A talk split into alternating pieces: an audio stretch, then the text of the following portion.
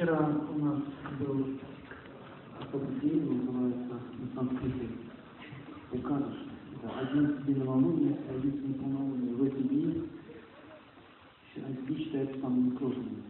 Если вы заметили, что эти вот периоды времени у человека какие-то приключения возникают. Или настроение плохое и так далее.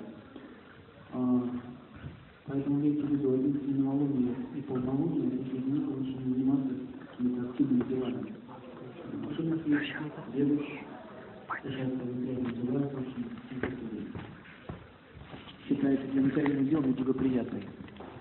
Вот нам, мы вчера умудрились в этот день как-то еще программу провести.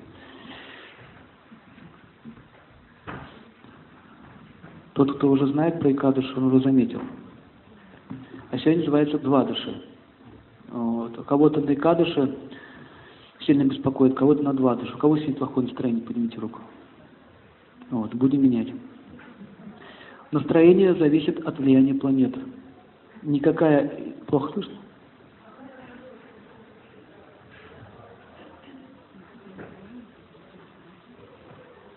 А вот так?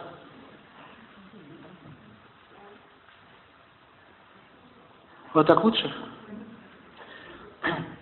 Никакое настроение не появляется само по себе. Всему, всему есть причина. И как мы в прошлый раз с вами говорили вчера, что планеты дают определенную эмоциональную, определенную, определенную эмоциональную окраску. То есть все возникает под влиянием тонких сил. И сегодня у нас будет первая тема а, этого семинара астрологии. Мы будем немножко изучать историю и принципы основные. Потом будем уже планеты проходить.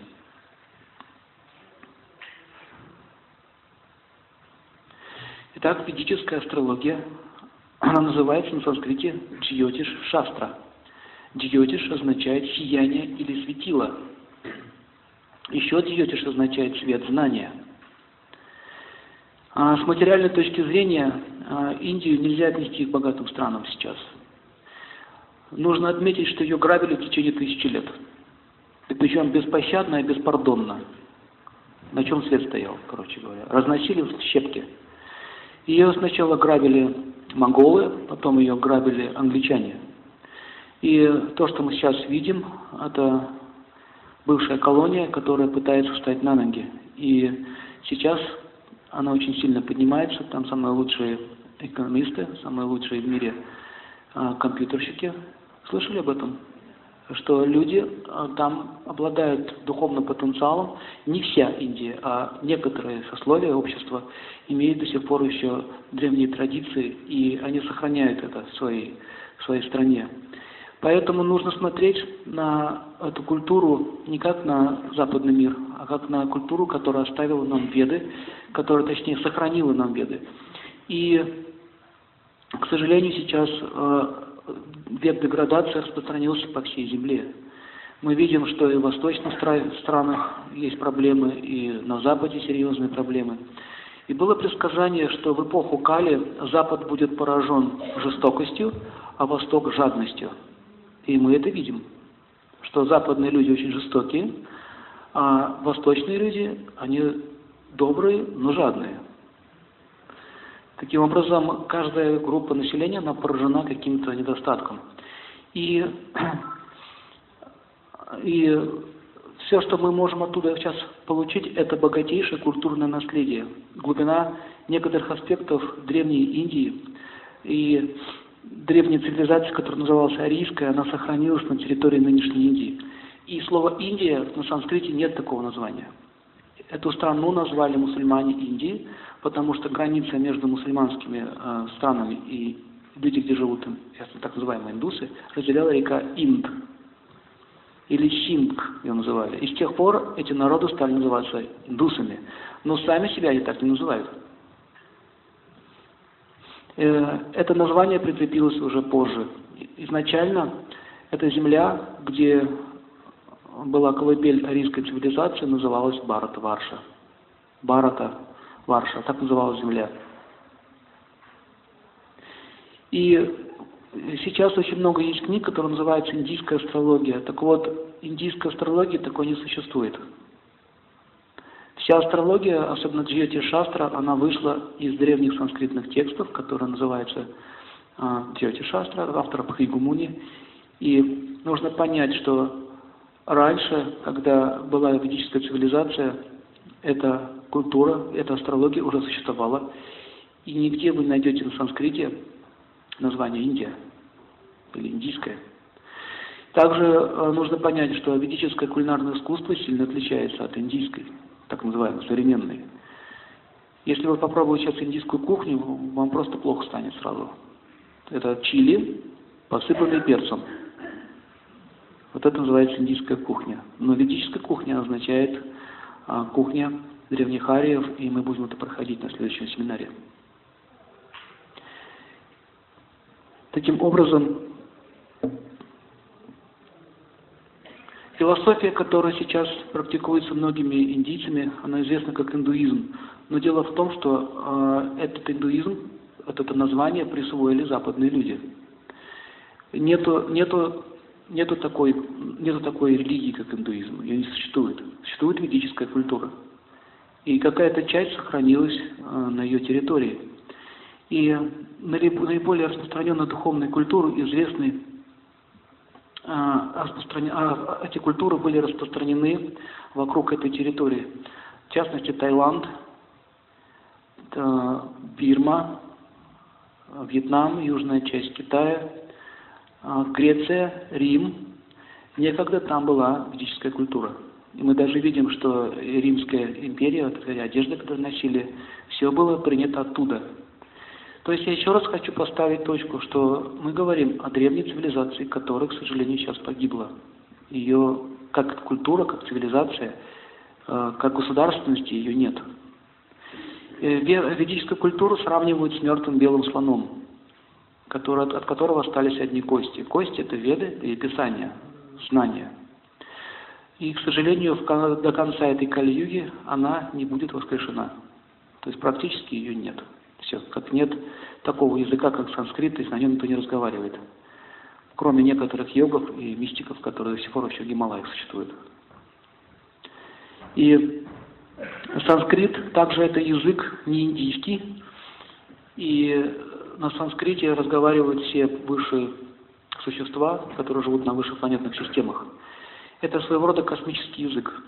Как в нашем, как на Земле есть язык английский, вы можете говорить на этом языке в любом конце света, и вас будут понимать. Также вы можете, если вы знаете санскрит и встретитесь с инопланетянами, вы сможете объясниться. Вот так вот описано. Санскрит переводится как язык Девы Нагари. Дева означает божество, Нагари язык.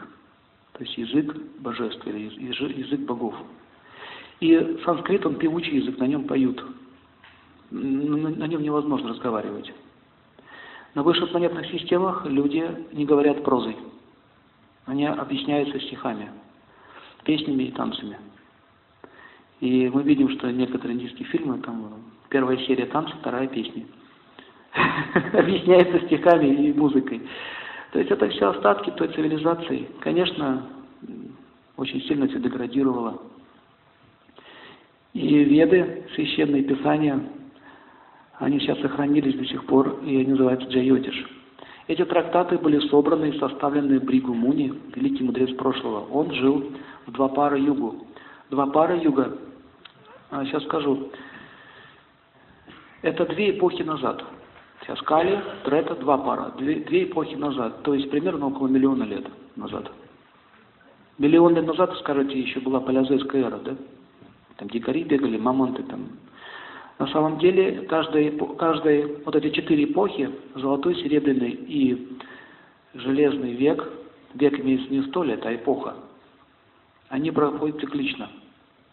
И каждый цикл кончается зимой или эпохой Кали, потом наступает новая эпоха. И описывается в ведах, что в конце этой Кали-юги животные станут огромного размера, люди станут очень маленькие, а, короткими руками, с большой челюстью, рост их будет метр двадцать, так метр десять, вот так вот. Вот, то есть они в обезьяны превращаются. И мы видим, что динозавры, вот находят динозавры, там, э, черепа людей, и видим, что череп обезьяны, или череп, человекоподобной обезьяны, она древнее. А потом вы находите более современный череп. И отсюда заключение, что вот с этого все началось. На самом деле с этого все закончилось. Этим закончилось. А началось все с нормального эволюции. То есть в, этой, в этом мире все идет к старению. Есть точка рождения, существования, увядания, уничтожения. О какой эволюции идет речь? Это неверный подход. В это, если этот мир временный, и все подвергаются старению, почему же говорю, что это эволюция? Идет деэволюция, то есть от высшего к низшему. Потом наступает смерть, как э, личность, как человек умирает, так же общество умирает, страна может умереть, Земля может умереть, Вселенная может умереть. Так вот, наша Вселенная живет сто лет по исчислению полубогов. Что такое сто лет? Это один день равен 4 миллиарда 300 миллионов солнечных лет. Столько же длится ночь. Живет Вселенная сто лет. Вот посчитайте. И в Ведах описано, что сейчас Вселенная прожила 50 лет. То есть осталось еще 50 лет. В конце э, эта Вселенная будет уничтожена полностью и создастся новая. Так происходят циклы. Вот этот цикл уничтожения Вселенной называется Манвантара. И можете себе представить, сколько можно жизни здесь бултыхаемся. Вот эта вот теория, что э, кто-то прожил там пять жизней, кто-то шесть жизней, слышали? Да? Там даже высчитывают. Вот эта теория, она не авторитетна. Мы существуем с момента возникновения Вселенной. А еще неизвестно, сколько мы жили до в ту Манвантару. Можете себе представить? Вот наш ум не может вместить вот эти объемы. Если вы посмотрите в небо и долго будете смотреть в него, вас охватит страх, бездна, бесконечность. Но оказывается, для этих шастрах описано, что Вселенная тоже имеет размер, и она конечна. И вот эти вот Вселенные плавают, как маленькие ядрышки, маленькие зернышки, они плавают в космическом пространстве. И вот это вот маленькое зернышко, в котором находится тысячи галактик, выходит из пор Верховной Личности Бога, из его кожи. Сидит дядя Вася в городе Ростове, на какой-нибудь там улице Ленина, и говорит, ну-ка покажите мне его. Музыка. Понимаете, как это глупо выглядит? Мы не можем понять даже то, что будет с нами завтра. Наша память очень ограничена. Мы даже не помним, что с нами было а, два дня назад в это самое время. Но если напрячься, может быть, вспомните. Но даже не можем вспомнить, что было полгода в то же самое время, в этот же день. Также мы не помним свое рождение, однако это факт. Я сижу перед вами, я родился. Кто скажет, что я не родился? Я родился, значит, я был эмбрионом, развивался в утробе матери. И таким образом, если я не помню, что я родился, я могу сказать, вы знаете, этого не существует. Я не рождался. Я вот был таким, какой я есть. Вот таким образом объясняется строение Вселенной. Они думают, что она-то появилась из хаоса, сама по себе. Сначала ничего не было. Вот у меня в кармане ничего нет сейчас. Нет ни одной копейки. Потом появилась копейка. Сама причем. А потом, когда она появилась, она еще взорвалась. Бахнула. И в этом кармане появилось тысяча долларов. Еще так уложилась и запаковалась. Да, сама. Сам появился этот микрофон, сам этот зал появился, никто его не строил, он появился сам. И вы тоже сами себе появились. Так пришли и проявились. И вот что самое интересное, а, логика такая, что взрыв, вот эта теория сингулярности, да, взрыв появился, взрыва появился порядок. Планет, движение планет, движение Солнца и Луны, все движется по орбите. Солнце, солнце заходит, входит Луна, день, ночь, ложимся спать, поднимаемся, действуем, это все случайно. Случайно появился апельсин, порезанный на дольки, уже удобно, чтобы было кушать. Случайно появилась травка, которая лечит, допустим, какой-то орган, а эта травка другой орган лечит. Тоже случайно совершенно так. Хаотично это все произошло. Потом появилась амеба, потом ей надоело плавать в воде, она решила побегать по суше. У нее раз лавка, ноги появились. Ноги появились, она побежала. А когда она побежала, ей надоело бегать, она решила полетать. У нее раз крылья появились. Она полетела. А когда надоело ей летать, захотелось ей ногами ходить. У нее раз появились ноги. Так появился человек, оказывается. Не, потом она стала обезьяной, потом обезьяне надоело прыгать по дереву, она решила стать разумным. Вы не находите, что это бред сумасшедшего? Хорошо, это ваше право. В таком случае обезьяна, которая сейчас существует, почему она не изменилась человека? Почему есть человек, почему есть обезьяна? Где переходная стадия? Ее нет. Ее нет. Давайте смотреть факты в лицо. Возьмите обезьяну и сделайте из нее человека. Был один ученый, который создал по теории сотворения Вселенной, вот обувь сделал, создал эти газы, разряды туда пускал. Вот, все это он делал, и там образовалось жидкое месиво. Что такое наука? Наука означает гипотеза, эксперимент и факт. Если мы говорим, что жизнь произошла с материи, давайте продемонстрируем. Возьмем кусок мяса, разложим его на элементы, пусть это электрический разряд, пусть она живет, побежит, ножки вырастут. Этого не будет. Тогда не нужно говорить, что жизнь произошла от материи. Наука означает факт. Факт, планета. Луна управляет ростом растений. Это факт? Факт. Солнце управляет движением э, нашего дня и также пищеварением. В 12 часов нам хочется кушать. Факт? Факт. Значит, Солнце управляет пищеварением. То есть наука означает трезвый подход к вещам. Но когда мы говорим, что из ничего появилось что-то, это, господа, ненормально.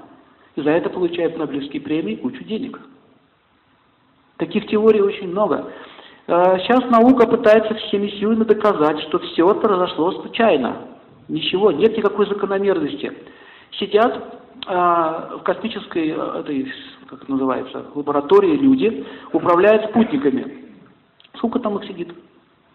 Ученых высокого уровня, они сидят, управляют процессом движения спутника. Это целая система. Но такие спутники, как Земля, Солнце, Сатурн, Луна, движутся по орбите, это все само. Случайно. И что самое интересное, обратите внимание, простой комар, который летает в воздухе, он никогда не сбивает другого комара. Видели, когда они толкаются вместе? Таким образом, мы видим, что э, в природе все уже существует. Или, допустим, люди изучили, как устроена стрекоза, или сделали вертолет. Вертолет уже существует в виде стрекозы. Дальше они изучили, как устроено инфракрасное излучение. У змеи, вот отсюда, из, из этих вот мест, выходит инфракрасное излучение. Они изучили, как это работает, и сделали прибор ночного видения. А он уже есть в голове у змеи. И что же вы считаете, что э, это появилось само? Случайно соединилось, получился сложнейший прибор. Кошка видит ночью. Очень четко она видит. Мы не можем это видеть. Наше зрение немножко уступает зрением животных. Японцы хотели сделать э, камеру, как устроен глаз. Если помотать головой, мы можем увидеть, что оптика глаза так устроена, что картинка не прыгает в голове. Видите? Не прыгает. Но попробуйте так камеру сделайте и посмотрите, что получится. Вот они пытались такую камеру сделать, а у них ничего не получилось. В общем, мы видим, что строение Вселенной очень сложно для понимания даже организм, как он устроен, до сих пор врачи не понимают до конца, как он работает. До сих пор не изучен мозг. Они знают, что есть части, определенные, что отвечающие, но как он работает, до конца неизвестно. Это загадка. Так вот, чтобы подойти к таким сложнейшим знаниям, как Джайоти Шастра, человек должен мыслить гораздо шире, шире, чем свое тело. Наш череп, в нашем черепе находится мозг, весом там 3-4 килограмма, и с помощью этого мозга, который работает на 4%, мы пытаемся понять Вселенную. Вот о чем речь идет. Поэтому есть два типа постижения знания. Первое. С помощью эгоизма мы постигаем знания. Формула такова. Этого не может быть, потому что этого не может быть. Все. На этом наше образование заканчивается. Вторая формула. А, это интересно, надо изучить. То есть человек не отвергает сразу. Например, очень многие ученые подвергались критике в прошлом. Сейчас, сейчас их, их идеи, они очень прогрессируют. У меня есть фильм по этому поводу, по ученых. Как, это, как смеялись над Эйнштейном в свое время. Издевались над многими другими прогрессирующими учеными. Если 50 лет назад вам сказать, что есть сотовый телефон, вы можете по сотовому телефону общаться с любой точки мира – или что есть интернет-связь, вы можете в считанные секунды связаться с любой точкой мира. Это фантастика? Тогда это была фантастика. В кино, я помню, когда ребенком был, показывали там, а, а, по телевизору он с человеком и видит его. Сейчас уже, пожалуйста, есть. Можно разговаривать по интернету и видеть человека. Легко. Сейчас уже есть такие маленькие видеокамеры, которые можно проглотить, и все ваши органы будут видны, через инфракрасную связь идет информация на экран. То есть техника прогрессирует. И в ведах описано, что кварц, алмаз обладает э, качествами набирать в себя информацию. Мы видим, что этот экран состоит из кварца. Вот, пожалуйста. Это уже открыли. Это написано уже более 5000 лет, назад. Таким образом, э, Джайотиш – это ведическая астрология, это наука и технология предсказаний. Как наука Джайотиш объясняет, как законы природы влияют на человека, начиная с момента рождения. И почему я сравню с другими видами науки? Потому что это такая же наука, как и все остальные. И нельзя на нее смотреть с точки зрения мистики или с точки зрения какого-то тумана. И технология предсказания, она очень сложна, требует большого разума. Джайотиш раскрывает взаимосвязь между жизнью отдельного человека и жизнью космоса, показывая их общую основу, единое поле законов и природы. Практическое применение этой науки охватывает все стороны жизни, отдельного человека и в общество в целом. Я уже рассказывал, что вот этот человек, ученый, который погиб за свое открытие, он заметил, что когда Марс приближается очень близко к Земле, начинаются стихийные бедствия или какие-то катастрофы. А кто заметил, что в позапрошлом году было затмение Солнца, и потом возникла тайская трагедия вот эта вот? Помните? Сначала было затмение, потом наводнение. А кто вообще замечал, что после затмения что-то происходит? Ну, поднимите честно руку. Кто вот был внимательный, заметил? Вот, вот странно, простые люди замечают, ученые не могут это понять. Хотя есть прогрессирующие ученые, которые это ум замечают, но это невыгодно, это неинтересно, потому что сейчас весь мир охвачен чем? Жадностью, завистью, гордостью. Выгодно только то, что приносит деньги. Вот и все. Итак, э, законы природы очень сложны для понимания. В ведах описывается, как устроена Вселенная, есть космология. Описано, как, э, как она э, создавалась, как она действует и как существует. Вы, например, знаете, что в Гималаях и в Швейцарии есть два места, каналы, по которым можно двигаться в другие измерения. А также очень много случаев, когда пропадают люди в пещерах. В частности, на Кавказе я знаю одно такое место, я видел своими глазами, на есть решеткой заварено, там надпись выбита. Не заходите, пропадают люди. Просто исчезают, и все. Как это происходит, никто понять не может, но эти, это описывается, что такие точки пересечения есть. И что то, что мы видим со спутника Землю, это всего лишь малая ее часть. Там описывается 16 лепестков Пхумандалы. Пхумандала – это наша Земля. Мы только видим один лепесток. Также мы не можем видеть э, много, даже сейчас вот здесь. Если я вам покажу вот так ладонь, вы видите ее плоскость. А если я вот так поставлю? Вы видите всю ладонь? Нет ребро. Поэтому измерения могут быть и вот так, и вот так стоять. И есть, есть определенные законы, с помощью которых можно сворачивать и разворачивать пространство. Йоги это могут делать. Например, есть такие э, хирурги, они называются хиллеры в Филиппинах. Это тоже ведическая культура в прошлом, аюрведа. С помощью, они, они с помощью мантр входят в пространство и могут пройти ваш тело с помощью руки без ножа. Удалить больной орган, например, для операции сделать. Вытаскивает руку, шва нет. Знаете об этом? Слышали? Это, это, это здесь не мистика. Мистика слово такое, туман переводится. Непонятное. Все объясняется. С помощью мантры, с помощью звука они могут рассекать пространство. Теория звука, она очень сложна для понимания. Звук сильно влияет. Звук влияет на первые элементы. Мы будем еще это проходить. Как первые элементы связаны со звуком. Если, если человек понимает эти идеи, он может проникать через пространство. Также с помощью звука можно влиять на ум. Это гипноз называется. Есть люди, у которых гороскоп Луна очень сильная, он может влиять на сознание другого человека. И мы помним, когда вот только появились вот эти первые экстрасенсы, когда им дали свободу, там Кашпировский, помните, там что творилось, такие вот вещи. И нам кажется это очень так странно, но мы еще не видели настоящего йога, который владеет настоящими мистическими силами. Если мы посмотрели, что он может, эти просто ребята отдыхают рядом с ним просто отдыхает. Итак, существует девять основных планет. Они называются Граха. Планета называется Граха на санскрите. Граха переводится как захватчик. Дословный перевод. Захватчик. То, что захватывает. Существует 12 раши. Раши – это знаки. 12 знаков – это 12 э, знаков зодиака. И также 12 пхав. Пхав – это дом, 12 домов. И 27 накшатр, или лунных созвездий. Также в Писаниях описано, что 27 созвездий – это жены Бога Луны. И каждый из них имеет свой характер. Там описывается весь пантеон высших сил. И э, в западной астрологии 27 накшастра не изучается. Но они дают очень яркую картину. То есть это группа звезд, которая называется накшатра. То есть мы видим, что э, эти понимания, как знаки зодиака, они уже расписаны, они уже описаны в древних писаниях. И следующее, что вы должны понять, цель, цель астрологии. Благодаря использованию знаний Джьотиша человек совершает, э, правильно, начинает совершать правильные действия, которые не приводят к негативным последствиям. Что такое вообще карма? Слышали такое слово? Слово карма имеет очень глубокое значение. Если перевести слово карма, оно переводится как действие. Не действие, противодействие, а действие. Есть еще понятие слова а-карма, ви-карма, угра-карма. Мы сейчас будем проходить это все.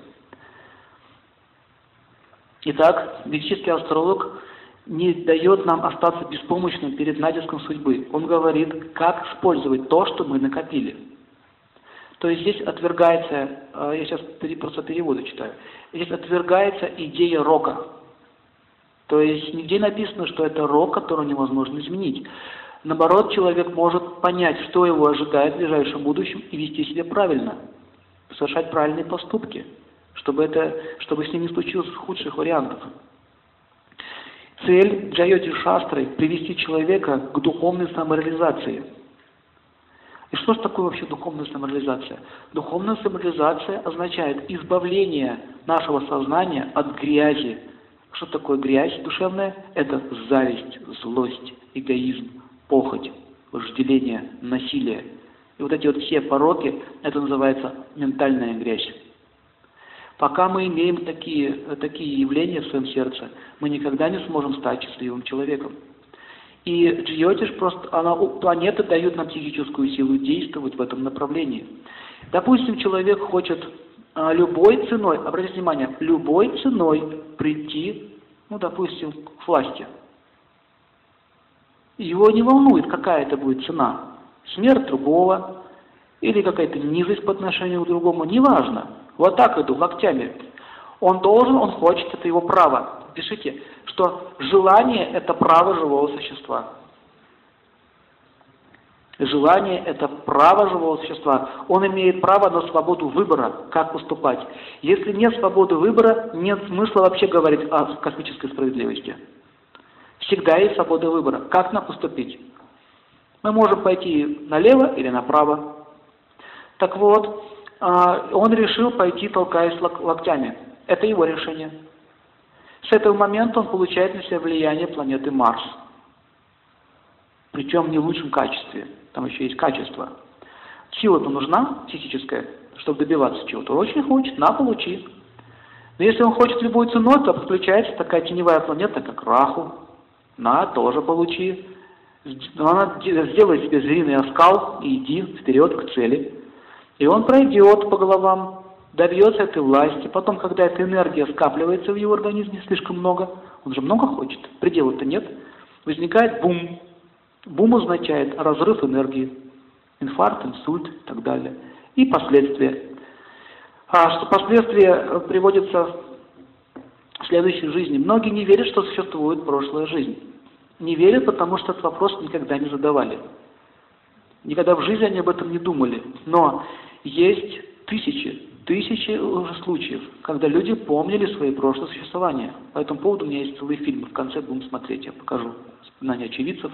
Также будем проходить э, родинки на теле, как они связаны с прошлыми жизнями и так далее.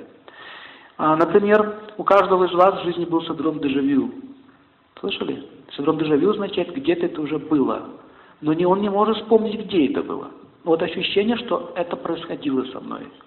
Это дежавю называется в науке, в психологии. Был такой ученый, дежавю, француз, он это изучал явление. В честь его назвали это синдром дежавю. Или, например, когда юноша с девушкой встречаются вместе, у них вспыхивает любовь. Причем они с самого начала чувствуют, что очень близкие люди друг другу. Она еще говорит, такое ощущение, что я тебя сто лет уже знаю. Это означает, что действительно его знает, и он ее знает. И они встречаются вместе не просто так. Это возникает под влиянием судьбы. В прошлом они уже жили вместе. И знаете, как можно вычислить, были ли они вместе или нет? Если они чувствуют, что они очень близкие, понимают друг друга с полуслова, и если они скандалят, начинают отношения выяснять до брака, это означает продолжение брализонского балета. Часть вторая. Да? Есть такие люди. А если у них все гладенько, значит они хорошо жили в прошлом. И они могут постоянно встречаться. Душа на санскрите называется атма. Атма переводится мельчайший, отсюда латинское слово атом. Она плавает в шести воздушных потоках в области сердца, вот здесь. Именно отсюда возникают все эмоции. Здесь находится эмоция. Когда мы волнуемся или радуемся, нас вот здесь спирает сердце. Вот так. Гнев тоже здесь просыпается. Потом эта эмоция передается в головной мозг. Мозг работает как компьютер. Он перерабатывает информацию, дает команду руке или ноге. Например, сначала появляется гнев вот здесь. Потом энергия гнева поступает в мозг. Мозг дает команду руке или ноге действовать, идет удар. Топание ногами там и так далее. То есть, смотрите, сначала идет мысль, потом действие. Поэтому в описывается, что вся карма нашей жизни лежит в уме, в наших мыслях. Мысль всегда породит действие. Действие породит противодействие. А последствия твоей деятельности и противодействия называется судьба. Ясно это?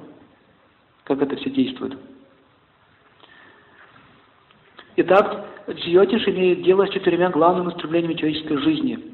А душа пришла в этот мир с одной целью – наслаждаться любым образом, наслаждать свои чувства. Поэтому все люди, у которых, которые развиты материально, материальное сознание, хотят одной цели – счастья себе.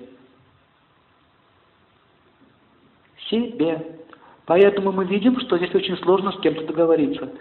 чем больше мы думаем о себе, тем меньше мы становимся социально полезными людьми. В результате, когда каждый человек социально бесполезен, все общество начинает страдать. Так? Например, человек заболел, он попадает в больницу, у него нет ни копейки денег. Идет врач мимо, укольчик вам не сделает бесполезно, пока вам денег не дадите. Ему все равно, больно тебе или нет. Абсолютно все равно. Не дернется ни одна жилка. Ты будешь корчиться. Но он скажет, деньги давай. Есть хорошие врачи, но их все меньше и меньше. Чаще всего они остаются, как говорится, не при делах, такие люди. И мы видим, что э, во всех сферах жизни вот это вот сознание, оно поражено, поражает все слои общества. Юриспруденция, например. Люди говорят, что духовность нам не нужна. Хорошо, как же без нее жить? Вот юристы, судья. И как можно добиться правосудия, если он покупается, продается легко? Любой, любой преступник может его купить, без проблем. Любой, любой врач может продаться, как хочет. То есть мы видим, что все поражено эгоизмом. Так вот, эгоизм является врагом живого существа. Это единственная причина всех наших страданий и скитаний в этих материальных мирах. В описано, что материальные миры существуют для тех, кто не хочет жить по законам Вселенной. Можно сказать, что Вселенная предназначена, вот эта материальная Вселенная, она предназначена для людей, которые когда-то, для людей, для живых существ, которые когда-то решили пожить так, как им вздумается. И это называется использование свободы выбора, неправильное использование свободы выбора. Если вы посмотрите, почему люди страдают, например, кто-то сел в тюрьму, если проанализировать ее поступки, увидите, что там стоит глупость и эгоизм. Две причины. Глупость и эгоизм. Если посмотрите сейчас новости, увидите, кто-то опять ограбил банк. И каждый думает, вот дядя Вася до меня, который ограбил банк, он был дурак. Я умнее его. Я ограблю так, что меня не поймают. Те террористы, которые угнали самолет, они неправильно сделали, я, я правильно сделаю. И они все равно попадаются, либо их, либо их убивают снайперы. Вы согласны, что это просто дурость, какое-то сумасшествие? Но что же делает человека таким сумасшедшим? Сильное желание наслаждаться любой ценой. Вот это причина. Поэтому э, человек пожинает то, что он посеял когда-то. Его собственные мотивы и поступки толкают его к деятельности. Ленин тоже хотел счастья, так? Залил всю страну кровью. И Гитлер хотел счастья своей нации. Чем это кончилось? То есть, когда человек использует свою зависимость, он всегда приходит в тупик. Так вот, живете шастра, она дана людям для того, чтобы понять, в чем же заключается твое счастье? Если ты хочешь его добиться, вот есть инструкция. Например, есть компьютер, я его купил. И я беру этот компьютер и начинаю колоть им орехи. Или микрофоном. Он сломается. Зачем мне инструкция? Так вот, вместе с сотворением Вселенной появилась инструкция, которая называется шастры или ведические писания. Это не писание каких-то аборигенов, как многие думают, дикарей. Они написаны на санскрите, язык очень сложный. Чтобы его изучить, там даже после 30 лет не, не берут в школу по санскриту, потому что уже разума не хватит. Мозги уже тупеют после 30 лет. Очень сложный язык. Итак, он приходит с желанием камы. Кама на санскрите переводится как счастье в наслаждении. Кама это не секс, как многие думают. Это счастье в наслаждениях. И все в этом мире строят взаимоотношения наслаждения. Ты чешешь мне спинку, ты хороший. Не чешешь мне спинку, ты плохой. Так строятся отношения. Но Кама – семейное счастье, дети, желание удовольствия. Артха на санскрите – финансовые другие богатства. Это то, к чему стремятся люди в этом мире.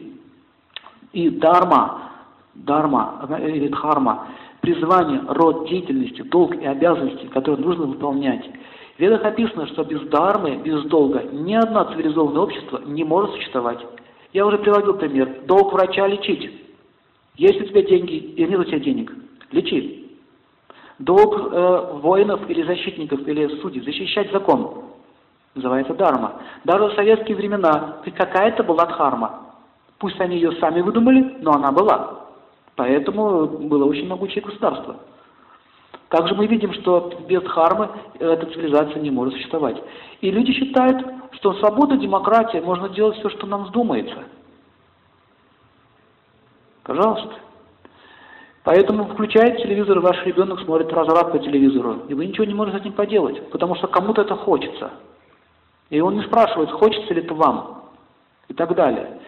И последнее, это мокша на санскрите означает духовная жизнь, просветление, освобождение от цикла перерождений. Сейчас это звучит как сказка, но на самом деле это произойдет когда-нибудь в нашей жизни. Мне недавно был случай. Например, у меня был, был один человек, и мы с ним разговаривали на очень такие интересные темы. И он говорит, а зачем, говорит, мне торопиться, заниматься духовной самореализацией? Зачем мне торопиться? Я молод еще, мне всего лишь там 45 лет. Вот я еще поработаю немножко, а в конце, в старости я этим займусь. Мы закончили разговор, а на следующий день мне сообщили, что он скоропостижно скончался у себя на работе. Инсульт. Все. Я сам был в шоке. Вчера только разговаривали, а следующий день его уже нет. Это означает, что наша жизнь очень короткая, она может оборваться в любую секунду. И люди не могут понять одной вещи, что мы живем не один раз. Если бы мы жили один раз, тогда не было бы смысла во всей этой культуре, во всех этом развитии. Зачем тогда учиться? Зачем тогда постигать чего-то? Зачем тогда моральные качества развивать? Спрашивается. Зачем? Давайте просто оттягиваться по полной программе, как это, молодежь говорит. И вот эта философия приводит к полному разврату в обществе. Но каждый из нас не хочет на самом деле умирать. Это неестественно для нас, смерть. Это противоестественно нашей природе, нашей жизни. Жизнь никогда не уничтожима. Закон сохранения энергии гласит, никакая энергия не исчезает, но она переходит с одного состояния в другое. Закон физики. Физики сами доказали вечность души. Хотя отрицают ее. Сами себе противоречат. Итак, мокша называется духовная жизнь. А духовная жизнь не означает, что мы входим куда-то филармонию, там слушаем духовную музыку. Духовная жизнь означает освобождение своего сознания от пороков. Это является истинной природой нашего, нашего физического тела. Мы для этого предназначены. Все остальные живые существа, такие как животные, рыбы, птицы, это тоже души, но они не могут думать об этом. Они лишены этих возможностей. И также э, одним из применений джайотиша является арогия. Арогия означает физическое и умственное здоровье. То есть с помощью астрологии можно понять, какие болезни тебя ждут. У меня был такой случай, мой родственник – Сейчас он очень тяжело болен, он попал под дерево, пилил дерево, на дерево упало. Ему, было, ему, ему делали предсказания ровно за месяц, чтобы он не ходил в лес и не занимался этими делами. Там большая опасность ожидает. Махнул рукой, сказал, ну вас всех послал куда подальше и так далее. С твоей глупостью. И ровно через месяц на него упало дерево. И таких масса случаев есть. Что говорит про простых людей? Даже короли не слушают. Такой был король, его звали Людовик XII, во время Нострадамуса он жил. Нострадамус ему сказал, жене сон приснился плохой, другие астрологи писали, ясновидящие ему говорили, все-таки король известная личность. Ну и что вы думаете, он все равно не смог выдержать искушение, когда его на вызов, на вызов, когда вызов ему кинул молодой там какой-то рыцарь, малолетка вызвал его. Он говорит, как это, я король, буду вот малолетку там терпеть. Видите, эго его заставило сделать этот шаг. И в результате он погиб. То есть человек страдает не потому, что ему нет, то есть на него нет никакого дела с высших сил, потому что он сам не хочет их принять. Хотя есть знаки, есть предсказательные системы, есть даже приметы, сны. И кто замечал, что сны сбываются многие? Это же помощь свыше на самом деле. Помогает вам, подсказывает, мальчик, не ходи туда, там больно будет. Да, приснитесь всякая дурь. Мне один товарищ историю рассказал. Снится ему сон, встречает он армейского друга. А, говорит, привет, дорогой, как, как живешь, нормально. Пойдем, говорит, кабачок отметим. Это сне было. Он зашли в кабачок, сели, какие-то пьяные напротив сидели. Пошел разговор, те пристали к ним, началась драка, и его ножом в живот. Утром просыпается, вышел на улицу, в магазин, вдруг встречает армейского друга. «А, — говорит, — дорогой, как давно мы с тобой не виделись?» Слово в слово. Я так, ого. Ну что, может, зайдем в кабачок, отметим? Нет, не пойду в кабачок отмечать. И он все-таки не пошел в кабачок, и пока они стояли на улице, там а, а, услышали грохот, крики какие-то, милицию вызвали, тогда там драка началась. Только уже без них. Участников не было. Обошло стороной. Но у него заболел живот через пару дней. Сильно болел живот. То есть эта карма прошла стороной, но живот поболел. Но остался без ножевого ранения. То есть очень много таких случаев. Со мной лично был случай этим летом. Очень интересный случай. А, я отдыхал на Кавказе в горах. Было очень много яблок. И, мне, и не снится мне сон, что я залезаю на яблоню, трясу их, ветка ломается, я падаю в них и сильно, сильно ломаю ногу, ну, ногу ломаю, прям видел, она сломалась, кость прям наружу вылезла. Проснулся так, в веселом состоянии духа, и утром заходит моя теща и говорит, слушай, тут машина приехала, яблоки принимает, давай, говорит, потрясем яблочки. Я говорю, яблочки, яблочки, потрясти, потрясти. Вот как раз вот на этом дереве, показывает мне, больше всего самое высокое дерево показал. Чувствуете? У меня вот так дрожь пошла прям по телу, мурашки, так, ну нет, я яблоки собирать не буду. Да надо, это надо, сделать. Ну давай там на лесенку станем. Нет, я не буду. Вы что вы думаете? Все-таки на это дерево не забрался. Но потом вечером э, сильный ветер дунул и сорвало конек с крыши. Мне пришлось полить залезть на крышу. И пока я залез на, залез на крышу, сорвалась шиферинина, я вместе с этой шифериной так вот лицом вниз спикировал. Хорошо там лестница деревянная стояла. Я зацепился ногой за лестницу, и эти все вот эти вот перекладины сломались, так так так так так так сложились. Мне очень сильно нога болела. То есть все равно это произошло, но есть разница. Кость вылезла или просто бобо небольшой. И оделся легким испугом. То есть карма, она может таким образом проявиться во сне можно сильно пройти. Бывают случаи, что человеку снится кошмары. Например, тоже моя знакомая на сон, как кислоту в лицо прыснули. И она проснулась ночью с криками, и у нее все лицо было красное. Несколько дней находилась красным лицом. У кого были такие случаи? Вот такие сны, и потом были неприятности. Кого-то, допустим, змея кусила плечо, потом плечо болело. Во сне кусила змея, а потом болезнь плеча начиналась, или ноги и так далее. То есть это все возникает на уровне тонкого тела ума. У нас существует три тела. Грубое тело, физическое, оно состоит из пяти элементов. Это огонь, вода, земля, эфир, воздух. Земля – это химические элементы, вода – это понятно, огонь – понятно, эфир – это пространство, воздух – это то, что вот движется в нашем теле. А есть еще тонкое тело. Тонкое тело – это эфирное тело. Во время сна мы все находимся в этом тонком теле. Тело лежит само по себе, мы живем сами по себе. Если вы возвращаетесь обратно в физическое тело, вы просыпаетесь. Если не возвращаетесь, тело остается на месте. Только оно уже не дышит больше. И так далее. Итак, вот через это тонкое тело влияют планеты. Оно дает идеи. Поступать так или вот так. Толкает. Итак, ведическая астрология может принести огромную пользу.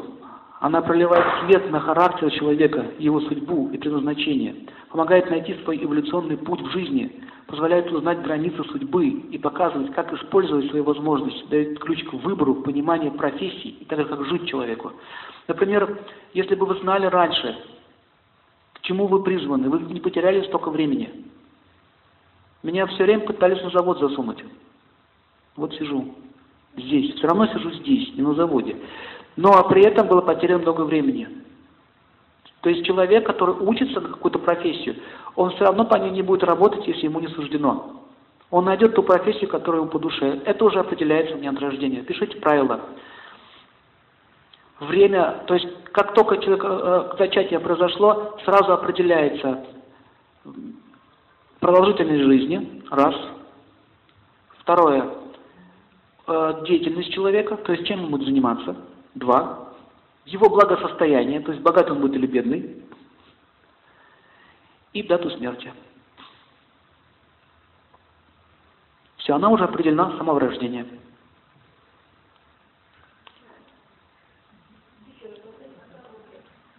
Здоровье тоже, кстати. Да, здоровье. Ну, перечисляйте. Продолжительность жизни, деятельность, богатство, дата смерти и еще ученость. То есть дурак ты будешь или умным человеком? А это видно, дурака сразу видно.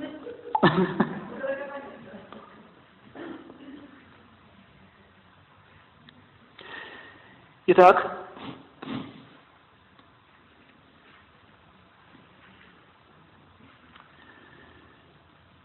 Слово «планета» в астрологии используется вот, э, э, как грахи, я уже говорил о захватчике. Захватчики означает, они забирают твое сознание, захватывают его. Проникает, можно сказать, в него. Итак, Солнце, Луна – это планеты, они находятся очень близко к Земле и таким образом сильно влияют на наше сознание. В основном эти планеты сильно влияют на всех живых существ в этом мире – также отдельные звезды влияют на нас. А, но вот эти две планеты, Солнце и Луна, называются глазами Вселенной. Поэтому свидетели наших поступков днем являются Солнце. Свидетели наших поступков ночью является Луна. Но если мы шторкой закроем комнату от Луны, это не означает, что он нас не видит. Это все глупости. Это как индусы они делают, когда они ругаются чем-нибудь, алтарь закрывают. Продолжаем. Типа Бог не видит.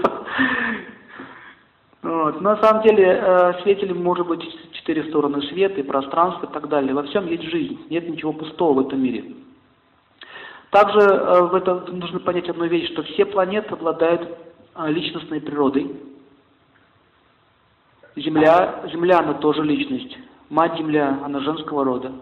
Так ее называют, раньше, раньше звали Матушка Земля. Э, ее кровь – это нефть. Вот, вот сейчас что люди делают? Сосуд из нее кровь. Иногда, когда ей надоедает все это поведение, она начинает делать вот так.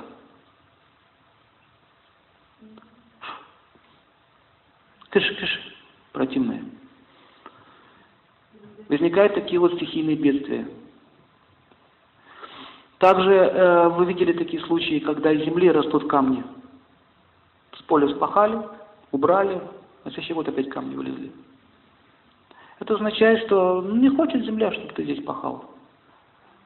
Представьте, вы живете, у вас есть свое хозяйство, я обрываюсь к вам в дом, начинаю хозяйничать. Не здрасте, не до свидания. Вот так же сейчас себя люди ведут. Вырываются в лес, вырубают все подряд. И не понимают, что там находятся личности, они живут в этом лесу. Есть, есть тонкие сущности, есть управляющие этим местом. Каждая река имеет свою личностную природу. Каждая, каждая э, гора имеет свою личностную природу. Североамериканские индейцы это хорошо понимали. Они могли у горы спросить, что нам, допустим, что будет, какая погода завтра. Он сказал, могла говорить. То есть, ну, и были такие шаманы.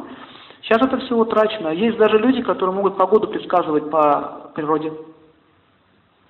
То есть природа это большая книга, ее можно читать, если уметь. Итак, э, остальные планеты, они тоже имеют личностную природу. Солнце, например, у него есть свое имя, Сурья, Луна зовут Чандра, Марс зовут Мангал, Меркурий зовут Будха, пробудившийся или разумный, Юпитер, это, э, его зовут Гуру, Венера – Шукра, а Сатурн – это Шани, это их имена. Все они личности. есть целые трактаты в, ша, в Джете Шастра, где они сами себя пишут, рассказывают. А возникает вопрос, как возможно жить в других мирах? Это же нереально. Но люди очень убого смотрят на эти вещи. Если ты не можешь жить под водой, как Камбала, это не означает, что там жизни нет. Например, можно жить, в, допустим, на Марсе, иметь другой вид тела. Такое может быть? Может. Как медуза состоит из воды. У нее тело такое. Приспособлено к этой среде. Поэтому живое существо может жить на любой планете. Не означает, что ты должен ее видеть. Например, мы не видим микробов. Но они реально существуют, особенно кишечная палочка. Хорошо чувствуем, когда попадает в кишечник. Микроскоп только можно увидеть. Но тонкие существа вы не увидите в микроскоп. А также э, вот эти вот планеты, они хорошо описаны, их движение по знакам зодиака, какие последствия бывают в гороскопе человека. И еще есть две планеты, которые неизвестны в западном мире. Это Раху и Кету. На Западе их называют северный и южный узел. Слышали, да? Соответственно, голова или хвост дракона. Почему-то дракон – целая история. В общем, Раху Кету они не являются плотными планетами.